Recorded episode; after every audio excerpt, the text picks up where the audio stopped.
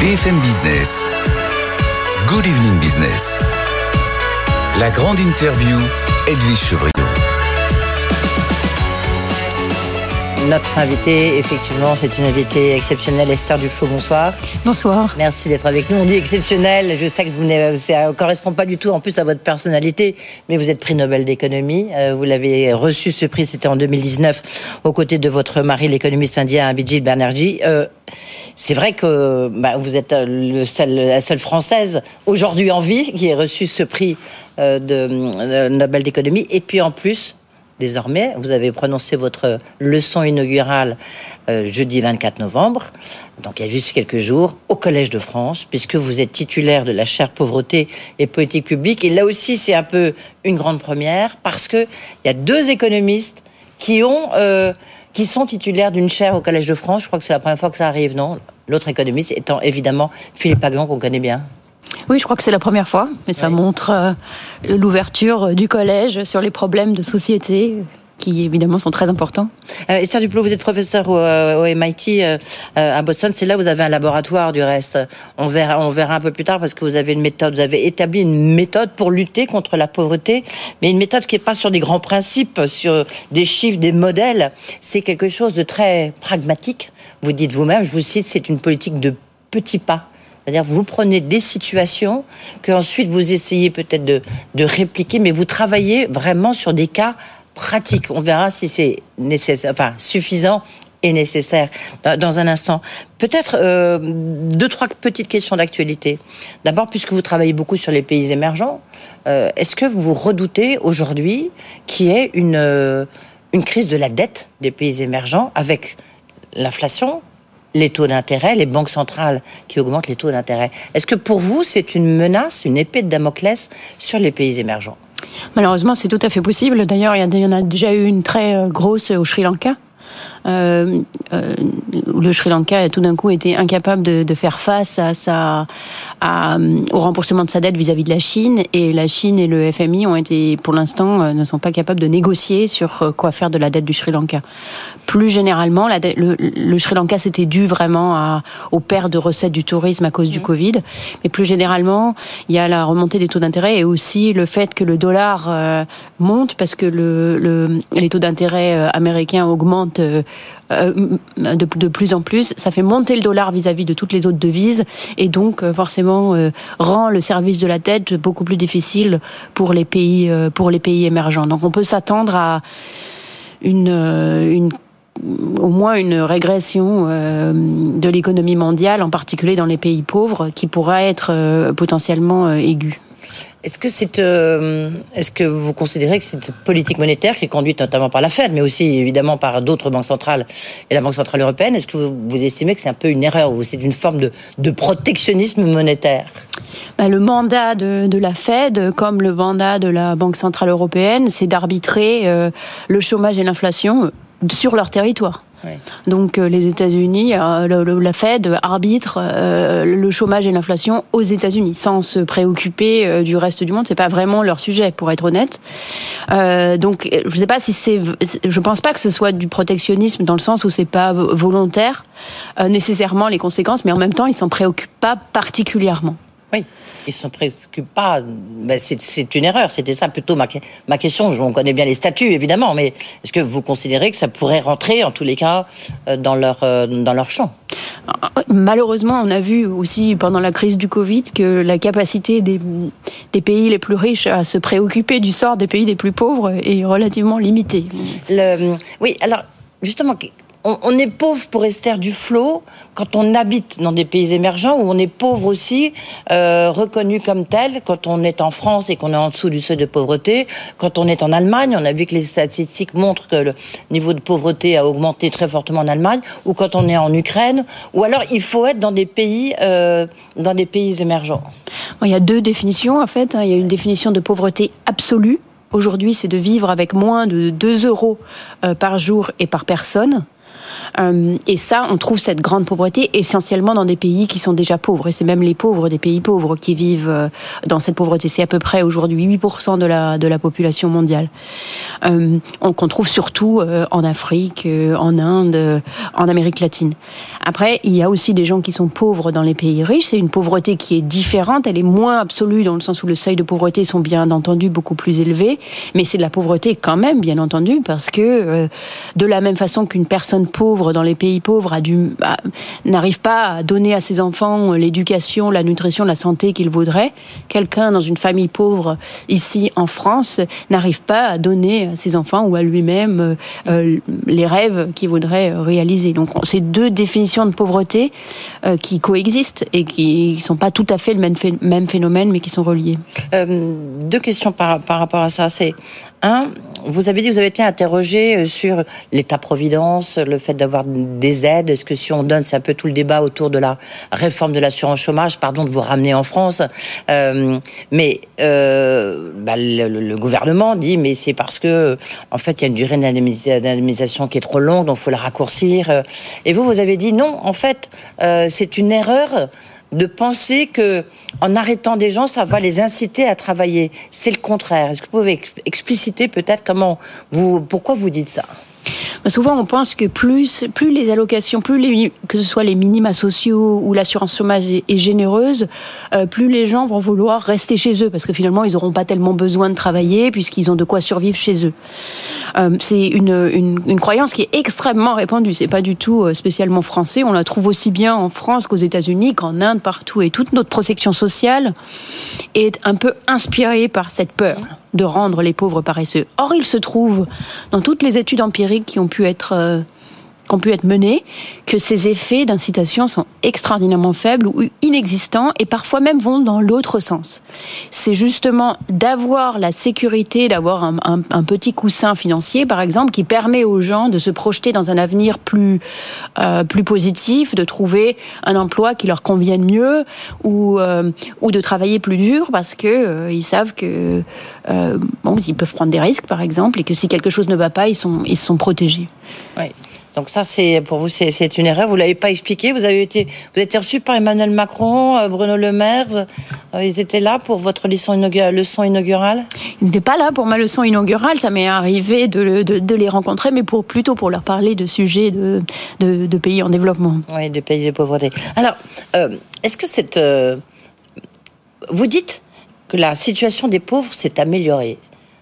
Où, quand, comment, j'ai envie de dire? Pourquoi vous dites ça, là, encore une fois? Parce qu'elle s'est améliorée considérablement depuis à peu près 1990. Donc le, nombre de gens vivant avec moins de 2 dollars par jour et par personne a été divisé par deux. Euh, de même, la mortalité infantile, la mortalité maternelle ont été divisées par deux. Euh, il y a eu 540 millions de, de, de, de, cas de paludisme en moins. Enfin, euh, tous les enfants vont aujourd'hui à l'école, ce qui n'était pas le cas il y a 30 ans. Donc en fait, si on regarde euh, la situation des plus pauvres du monde, c'est jusqu'à la crise du Covid, qui a été évidemment un tremblement de terre, euh, une situation qui allait, qui n'allait qu'en s'améliorant. Alors que le reste du monde, les, pauvres des pays riches, les classes moyennes des pays riches, et en fait tout le monde jusqu'aux vraiment les plus riches, se sont trouvés de plus en plus comprimés et leur niveau de vie n'a pas augmenté depuis, euh, depuis des décennies maintenant. En fait, dans les pays pauvres, la situation des plus pauvres s'est améliorée. Donc, est-ce que c'est quelque part dans, vos travaux, c'est quand même un plaidoyer pour la mondialisation? Parce que la mondialisation, beaucoup vous expliquent que c'est ce qui a permis justement à des très pauvres de devenir un petit peu moins pauvres. Ça a permis l'émergence dans des pays comme la Chine ou l'Inde, que vous connaissez bien, d'avoir des classes moyennes aussi qui ont émergé. Or, aujourd'hui, on remet en cause, pour des raisons climatiques, on en dira un mot, bien sûr, on remet en cause un peu cette mondialisation. Est-ce que pour vous, le, cette démondialisation, cette euh, régionalisation, est-ce que ça vous inquiète par rapport à votre sujet, par rapport aux pauvres sur lesquels vous travaillez? Je pense que c'est un peu un raccourci de dire que c'est la mondialisation qui a permis la réduction de la pauvreté. Oui, oui. Euh, D'abord parce qu'il y a de la réduction de la pauvreté euh, dans, dans plein d'endroits dans plein de pays. Par exemple, le pays qui a le plus réduit la pauvreté en termes de points de pourcentage euh, depuis 1990, c'est la Tanzanie. Euh, mm. Donc c'est pas beaucoup de pauvres parce que la Tanzanie n'est pas un très grand pays, mais la pauvreté a énormément diminué en termes de points de pourcentage. c'est le tourisme. Sans passage, sans passage vraiment par la globalisation. C'est vrai que la Chine a, euh, a, grandi, mais beaucoup de gens sont passés sous le seuil de la pauvreté en Chine et en Inde, euh, mais aussi dans d'autres pays qui n'ont pas vraiment connu la, la globalisation. Et euh, dans les pays pauvres, comme dans les pays riches, la globalisation s'est traduite par une augmentation des inégalités. Mm-hmm. Donc on a eu à la fois une augmentation du niveau de vie moyen et une augmentation des inégalités, ce qui fait que finalement les, les gains en termes de pauvreté n'ont pas été aussi grands qu'ils n'auraient pu être euh, si, si ces augmentations d'inégalités n'avaient pas eu lieu. Donc euh, il y a la, la globalisation a joué un rôle dans euh, l'émergence de la Chine et de l'Inde, il n'y a pas de doute, euh, mais n'est pas la seule responsable du fait qu'il euh, y a moins de pauvres aujourd'hui et que leur vie s'est améliorée. Il y a aussi une forme de pragmatisme dans les pays les plus pauvres, de concentration sur le bien-être de leur population, qui a eu des effets tangibles, comme par exemple la réduction de la mortalité dont je parlais. Oui, oui, parce que vous avez dit, alors moi quand je dis, je vous cite, en fait, c'est ce que les propos que vous avez tenus dans votre leçon inaugurale, hein, c'est pour ça que je, je, dis, vous avez dit que, euh, vous avez dit que la situation donc des pauvres s'est améliorée grâce à un plus grand pragmatisme des politiques économiques. Euh, c'est sûr que on, on, nous, on le perçoit pas forcément. Donc, pour, pour vous, c'est une réalité. Il y a du pragmatisme dans les politiques économiques qui ont été conduites par les, des gouvernements. Euh, des pays du Sud. Oui. Une très forte augmentation Exemple. de ce pragmatisme. On va rentrer un peu dans le détail, si vous le voulez bien. Exemple, Malawi. C'est un des pays où la mortalité maternelle a réduit euh, considérablement alors qu'il y a eu très très peu de croissance économique, grâce à simplement un accent porté sur ce problème et un effort de mettre en œuvre des politiques efficaces qui avaient été prouvées être efficaces dans d'autres endroits. Mmh. Vous travaillez, c'est, on, va parler maintenant de vos travaux. Après, j'ai plein, j'ai plein d'autres questions. Puis on va parler surtout d'éducation, d'éducation économique, parce que vous avez euh, écrit plusieurs livres pour des enfants, et c'est absolument formidable, surtout au moment où tout le monde se pose des questions des cadeaux de Noël. Alors là, on va en parler. Euh, c'est, c'est, très bien. Avec votre mari, vous avez donc un laboratoire au, MIT où vous travaillez sur des, c'est la méthode de cas par cas. Comment est-ce que vous sélectionnez? Expliquez-nous, donnez-nous des exemples. Euh, on sélectionne souvent parce qu'il y a une, demande d'évaluation de la part de nos partenaires. Donc, par exemple, le gouvernement d'un grand État de l'Inde, l'Ariana, nous demande comment euh, euh, de travailler avec eux pour savoir comment augmenter la demande des parents pour la vaccination des enfants. Donc euh, euh, c'est un une question très précise. Les, les, campagnes de vaccination sont en place, les centres sont en place, mais euh, la demande ne suit pas. Donc euh, ils se demandent comment euh, augmenter la demande pour la vaccination. Donc nous, ce qu'on propose, c'est de travailler avec eux sur des solutions qui ont été testées dans d'autres endroits, très précises, et de mettre en œuvre dans leur euh, territoire un test à grande échelle, l'équivalent d'un essai clinique euh, pour savoir si un vaccin marche. Cette fois, on peut mettre en œuvre cet essai clinique pour savoir comment faire en sorte que les gens euh, vaccinent effectivement leurs enfants. Oui. J'ai vu ça aussi sur le raccordement euh, à Veolia. Euh, voilà. Voilà des choses Donc ça, aussi. Euh, ça c'est en Afrique, je crois. Euh, c'est au Maroc. Au Maroc, oui, ah, en Afrique du Nord. Oui, en Afrique du Nord, oui. où là, le, le, le, gouvernement de, de la ville de Tanger voulait que les plus pauvres pouvoir, puissent avoir accès à l'eau courante chez eux. Veolia s'était engagé à le faire, avait fait tous les travaux nécessaires pour le faire et avait mis en place des, des, des des prêts pour les gens, pour qu'ils puissent euh, accéder. Et tout, il n'y avait pas de demande. Donc ils se demandaient mais comment ça se fait que personne ne vienne? Et là, à nouveau, à nouveau, programme, problème très concret. Donc nous, nous sommes allés au devant des gens, nous sommes allés leur parler pour voir comment ça se fait qu'ils prennent pas, euh, qu'ils euh, avantagent cette opportunité. Différents du reste, oui. Alors d'abord, on, on voit qu'est-ce que peut être le problème. Là, il nous est semblé que c'était la complexité de la procédure. Ouais de manière inadvertante. On demandait trop de papiers, il fallait faire trop d'allers-retours, etc. Et donc on a proposé d'essayer d'aller chez les gens pour faire les inscriptions chez les gens. Et ensuite, pour savoir si ça marche, là, on fait des groupes. Comme pour un essai clinique, on choisit au hasard la moitié des gens, on leur propose ce nouveau programme, et puis l'autre reste groupe témoin pendant une période de temps. Là, on est passé d'une demande pour le, de 10% d'inscrits à 60% d'inscrits. Donc après, quelques mois, évidemment, le programme est généralisé à tout le monde puisqu'il est efficace. Mais est-ce que je disais cette politique de petite part, est-ce que c'est est-ce que c'est suffisant à l'aune du niveau de pauvreté euh, sur la planète? Vous voyez ce que je veux dire? On, peut se demander est-ce que c'est pas quand même des actions certes formidables, mais mais qui restent limitées? Ben, Aujourd'hui, euh, si vous prenez mon laboratoire et tout l'ensemble de mon laboratoire, euh, et que vous considérez les gens qui ont été touchés par l'expansion des politiques qui ont été euh, démontrées efficaces, c'est 540 millions de gens. Donc 550 millions de gens, c'est quand même beaucoup.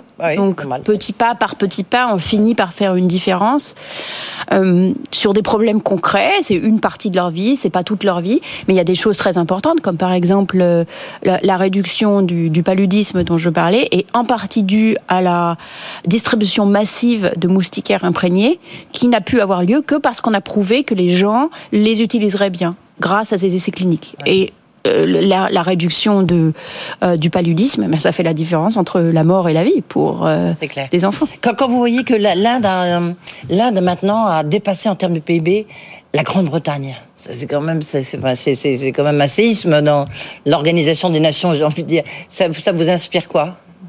Bah, pour être honnête, c'est quand même un pays qui est beaucoup plus grand. Donc, en, termes de PIB par tête, la Russie euh, a un PIB à peu près la taille de la Hollande, donc si vous voulez, enfin des Pays-Bas. Donc, euh... euh donc l'Inde a, a, a, connu une croissance rapide depuis en fait les années 80. Hum.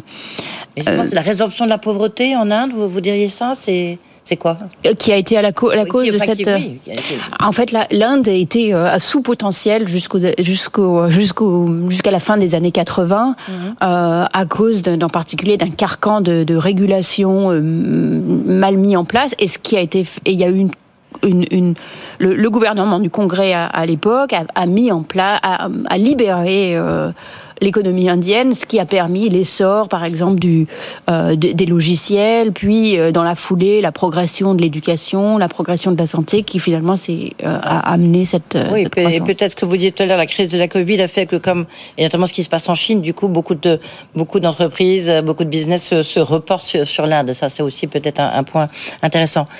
Deux questions. Après, on va parler des livres. pourquoi les économistes, ils n'ont rien vu de ce qui se passe, des conséquences notamment de cette guerre, de l'inflation, de l'explosion des prix de l'énergie, etc. Quand vous dites que l'économie c'est un plombier qualifié, là, euh, on a l'impression qu'ils ont un peu oublié leurs outils, non euh, Il y a une remise en cause des économistes un peu? Il y a une remise en cause qui est, qui est, qui est, qui est ancienne. Hein. Il y a euh, un, un, sondage de 2018 au Royaume-Uni qui montrait que les économistes euh, étaient seconds après les hommes politiques pour ceux à qui on faisait le moins confiance sur leur domaine d'expertise. Les médias sont encore bah, à peu près dans le même niveau. Donc. La, la, la raison, justement, c'est qu'on demande aux économistes, ou on attend des économistes qui puissent prédire le futur, et en fait, ils sont très très mauvais à le faire parce que c'est difficile. euh, et donc, je ne dis pas que les économistes sont des plombiers, je dis que les économistes devraient davantage euh, faire de la plomberie, parce que justement quand on se dit bon, arrêtons d'essayer de prévoir euh, l'avenir, on n'a pas vraiment de boule de cristal. Par contre, on a une expertise sur certains sujets qui peut nous aider à euh, réfléchir avec les, personnes qui mettent en œuvre les programmes à quel est le bon programme, comment résoudre des problèmes, et ensuite surtout à les évaluer pour voir si c'est efficace ou pas. Mm. Esther Duflo, euh, vous êtes resté pour nous, donc merci beaucoup parce que vous repartez aux États-Unis, mais vous êtes aussi resté parce que demain s'ouvre le 38e salon du livre et de la presse euh, jeunesse, et vous avez écrit des livres illustrés par euh, Cheyenne Olivier qui sont assez formidables sur l'enseignement de l'économie. C'est quoi l'économie aux enfants? Alors on peut les voir pour ceux qui nous regardent à la télévision. Sinon, il faut aller vraiment regarder sur le podcast euh, de BFM Business parce que c'est vraiment c'est des petites histoires qui sont euh, très charmantes. Ah, moi, il y en a une, euh, celle de Nilou, fini l'école buissonnière. Ouais, oui, il y a une méchante maîtresse qui n'apprend rien. Donc Nilou, elle fait l'école buissonnière. Puis finalement, ce sont ses aînés qui lui apprennent qu'on peut, on peut travailler, etc. vous, estimez que l'enseignement, il est mal fait euh, en France et puis ailleurs, et notamment l'enseignement de l'économie? Alors, sans, sans dire, euh, je, je m'excuse de trahir la fin de l'histoire, mais quand même, à la fin de l'histoire, on ben se rend compte, c'est moi qui vais le faire euh, avec mes excuses, à la fin de l'histoire, on se rend compte que la maîtresse elle-même euh, n'enseigne pas bien parce qu'elle est, elle est, elle est pas, Ils savent pas on calculer. lui donne pas les, les outils pour le faire. Ouais. Et le problème euh, qu'on trouve dans beaucoup de pays en développement et dans une certaine mesure en France, c'est que les, les programmes scolaires sont inadaptés euh, au public et que la pauvre maîtresse, son seul travail, c'est de finir le programme, même si les enfants n'arrivent pas à suivre. Donc le programme avec les aînés qui aident, c'est un programme qui est mis en œuvre par euh, une ONG qui s'appelle Pratam, maintenant qui touche euh, 30 millions d'enfants à travers le monde, qui travaille en collaboration avec les enseignants dans les écoles pour euh, remettre les élèves à niveau et permettre en fait aux enseignants de faire euh, ce qu'ils voudraient faire. Donc la maîtresse qui commence à- par faire peur, euh, on, rend- on se rend compte de sa vulnérabilité à la fin et après ça devient un, un personnage tout à fait positif dans le reste des histoires. Ouf. Euh, euh, qui saura la guérir? Ça, c'est euh, c'est Afia. Après, il y a même pas peur de la grande ville. Il y a les, en avant les élections. Comment vous avez sélectionné les, les thèmes? Euh, C'est votre fils qui vous a dit euh, Maman, il faut que tu fasses ça Non, ça suit d'assez près euh, Repenser la pauvreté, mon ouvrage à destination des adultes qui est paru au seuil il y a maintenant euh, 10 ans. Déjà dix Euh, ans. déjà 10 ans. Et qui prenait ces, qui sont les thèmes en fait essentiels de la, de la vie de tous les jours, que ce soit dans les pays pauvres ou les pays riches, la santé, l'éducation, la politique, euh, le, marché du travail, euh, qu'on voulait pouvoir aborder avec les enfants euh, de la manière la plus ludique et ouverte possible. Et c'est publié, bien sûr, au, au Seuil Jeunesse. Donc, ça fait un très beau cadeau, en tous les cas, à offrir à ses enfants. Pourquoi est-ce que. vous- Là, vous êtes en France vous repartez, vous êtes venu parce que ça y est maintenant vous avez une chaire au Collège de France, donc vous allez faire des allers-retours. Mais pourquoi vous votre laboratoire il était aux États-Unis? Parce que là-bas c'est plus facile de récolter de l'argent, la place est plus grande pour la recherche. Ah, Le laboratoire est en fait mondial. hein. C'est un réseau Oui. de laboratoires, y compris euh, un laboratoire Au MIT, à la Paris, au, MIT, mais aussi à Paris, à Paris School euh, of Economics, boulevard euh, boulevard Jourdan, euh, où nous avons une équipe euh, qui traite de problèmes de pauvreté en Europe. J'ai pas l'Europe, donc en fait c'est un laboratoire mondial. Les financements ils viennent de partout. Euh, c'est vrai qu'ils viennent euh, beaucoup des États-Unis, financement public, euh, privé, mais aussi de l'Europe, de différents gouvernements. Beaucoup de ce qu'on fait en Inde est financé par le gouvernement indien. Le gouvernement espagnol vient de lancer un très gros pro- programme d'évaluation. Donc c'est pas vrai que c'est uniquement américain, c'est maintenant euh, euh, mondialisé. Pardon, c'est maintenant. Oui, ça, ça, là, il y a eu une montée. euh, maintenant, on a, on a 20 ans. J'ai pas le, le, le laboratoire va fêter ses 20 ans cette année. Euh, depuis 20 ans, il y a eu une forte montée en puissance en partant d'une euh, petite expérimentation, c'est vrai, des États-Unis qui s'est maintenant développée dans le, dans le monde votre entier. prix Nobel, quand même, euh, évidemment. Est-ce que peut-être, ça sera le mot de conclusion, euh, la question de conclusion, c'est qu'il faut que l'économie s'intéresse, penche plus sur le social. C'est ce que vous, vous avez réussi à faire, c'est ce que vous avez fait, mais donc vous étiez un peu, ça vous a presque un peu marginalisé, entre guillemets, par rapport au mainstream. C'est ça qui manque à l'économie aujourd'hui, à l'enseignement de l'économie ou à la recherche économique. La recherche économique est en fait très diverse, beaucoup plus diverse que l'enseignement et beaucoup plus diverse que ce qu'on peut voir euh, euh, de l'économie euh, dans les médias, par exemple. La recherche, elle, elle, porte aussi sur des sujets sociaux, sur le climat, sur les discriminations, sur le travail, sur la politique sociale. Une des raisons pour lesquelles j'écris pour le pour le grand public, que ce soit les enfants ou, ou les adultes, c'est aussi pour traduire un peu cette, cette, cette diversification de la recherche en train de se faire. Ça, à nouveau, c'est un mouvement, mais c'est un mouvement qui est, qui est bien amorcé maintenant. Votre prochain livre, c'est pour quand? Le vôtre? Euh, donc il va y avoir déjà cinq autres livres euh, euh, à- Dans- dans en septembre collection prochain dans la collection qui Formidable. complétera le cycle euh, euh, Nilou. Oui. euh, et qui après nous, nous, je pense, nous libérera euh, pour un pour un prochain euh, projet, euh, soit pour les adultes, soit pour les enfants. Pas encore déterminé parce qu'il faut déjà finir Nilou. à suivre. Merci beaucoup d'être venu Merci euh, beaucoup. ici nous voir euh, dans les studios de BFM Business. Merci beaucoup Esther Duflo et puis on vous retrouvera pour la prochaine leçon inaugurale, pas inaugurale, leçon tout court au Collège de France. Merci. Merci d'avoir été avec nous. Voilà, c'est la fin de cette grande interview. Évidemment, vous pouvez la retrouver sur le site de BFM en replay, en podcast. Et puis tout de suite, Tech Co, François Sorel. Bonne soirée. Good Evening Business, la grande interview.